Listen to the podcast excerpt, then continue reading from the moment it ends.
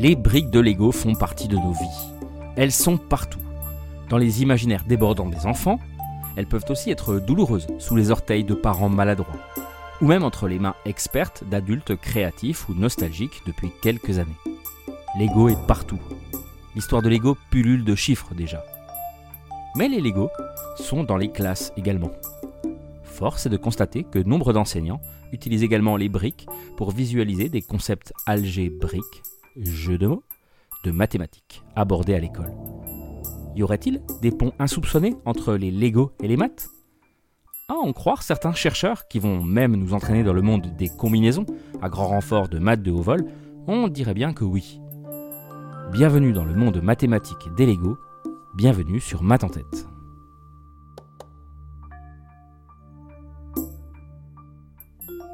Bon, alors pour commencer, disclaimer, hein, je ne suis pas du tout objectif. J'adore les Lego. Ils m'ont accompagné durant mon enfance et je suis ravi de les retrouver dans les chambres de mes enfants. Enfin, quand ils sont rangés bien sûr et qu'ils ne traînent pas sournoisement sur le tapis. L'aventure Lego n'est pas toute jeune. Elle est née en 1932 au Danemark, fondée par Ole Kirk Christensen.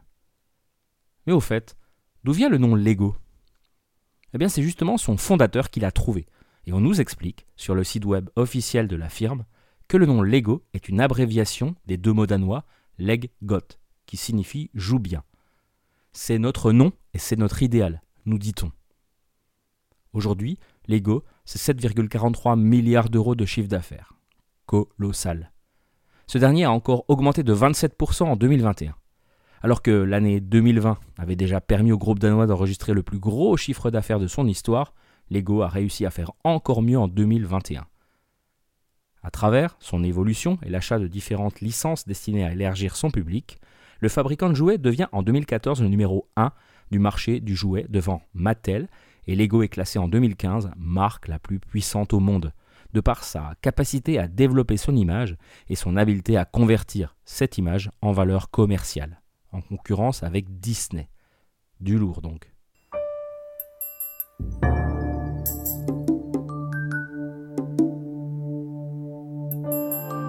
Bon, restons dans les chiffres. En vrac. Au cours des 60 dernières années, Lego a fabriqué plus de 327 milliards d'éléments différents. Les dimensions des pièces de base sont hyper calibrées, optimisées pour les imbrications et les mises à niveau. Voir schéma dans les sources. Au fil des ans, de nombreux records du monde à base de Lego ont été établis et battus. En décembre 2017, par exemple, la mairie de la ville israélienne de Tel Aviv a présenté la plus haute construction du monde en Lego avec une tour de 36 mètres de hauteur. Lego, c'est 27 300 employés et 904 boutiques dans le monde et une présence dans 130 pays. 11 695.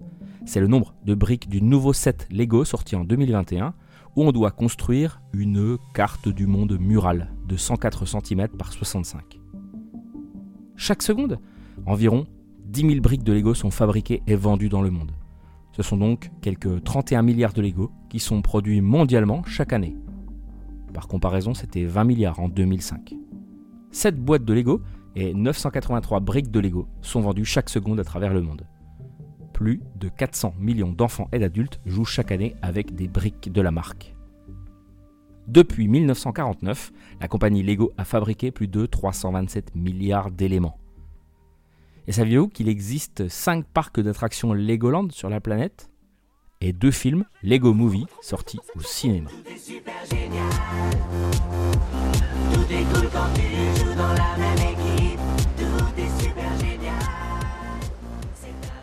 On retrouve les Lego partout. D'ailleurs, c'est un problème, hein, car plastique et nature ne font pas bon ménage. À ce propos, depuis 2015, la marque s'est engagée à développer de nouveaux matériaux écologiques afin de remplacer le plastique à l'horizon 2030. On trouve les Lego partout, je vous dis, même en haut des pistes de ski. Comment?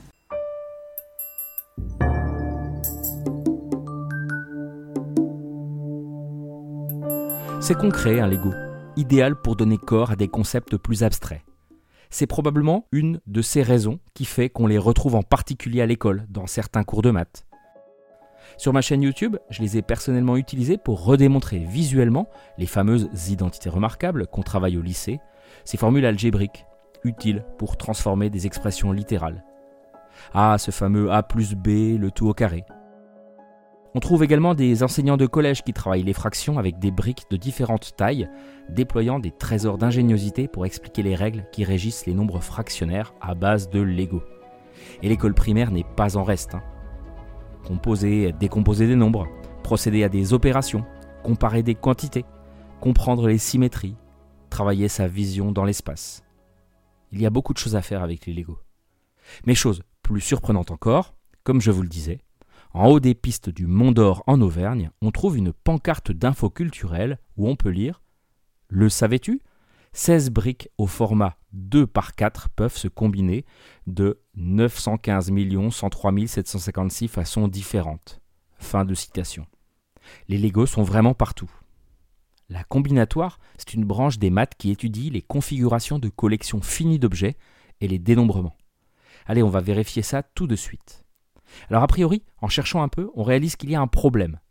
Une erreur sur cette pancarte du Mont d'Or. Ce n'est pas 16 briques, mais seulement 6 de 2 par 4 pour combiner nos 915 millions de possibilités. Ça paraît fou, juste 6 briques. Commençons par une tour. 6 étages pour 6 briques. Eh bien déjà, hein, ça fait 102 981 500 combinaisons possibles. Des gens ont testé ça pour nous et tout est dans les sources comme toujours mais quelques explications rapides quand même, juste pour vous éclairer sur la manière dont ça a été dénombré. Commençons simple, par deux briques de 2 par 4. Si on fixe la position de la brique Lego inférieure, la seconde peut être placée sur le dessus de 46 manières différentes et je vous ai joint dans les sources une image qui représente ces 46 manières. Le mini souci, c'est que seules deux combinaisons parmi ces 46 sont uniques. Bah oui, toutes les autres se retrouvent en tournant la brique du dessous de 180 degrés. Les deux combinaisons invariantes sont celles d'ailleurs où les deux pièces sont en croix et où l'une est exactement sur l'autre. On arrive donc à un total de 24 combinaisons uniques, car les deux qui ne bougent pas, plus euh, ben, celle qui reste, 44 divisé par 2, ça fait 24. Pour construire notre tour à 6 briques, on peut choisir parmi les 46 positions 5 fois. Là encore, la plupart des configurations sont doubles. Il existe 2 puissance 5 configurations symétriques et de la même manière, les 46 puissance 5 moins 2 puissance 5 combinaisons restantes sont comptées deux fois. On obtient donc 2 puissance 5, qui ne bouge pas, plus 46 puissance 5 moins 2 puissance 5, le tout sur 2, eh bien ça fait 102 981 504 possibilités ça va un peu trop vite pour moi. Et fun fact, il y a un paquet d'années, Lego annonçait un nombre similaire. À 4 chiffres près.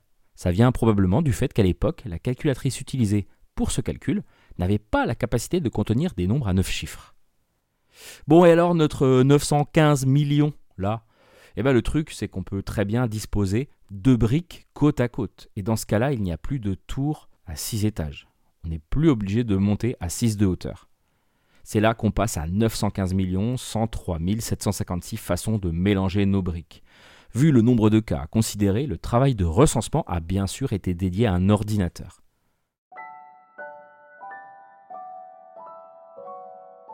Une nouvelle fois, on pourrait trouver la chose futile.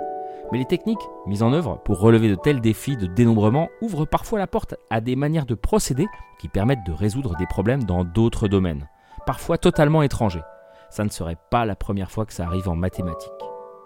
Bon, en tout cas, au-delà de tout ça, il faudra quand même penser à changer cette pancarte en haut des pistes du Mont d'Or. Ce n'est pas 16, c'est 6 briques.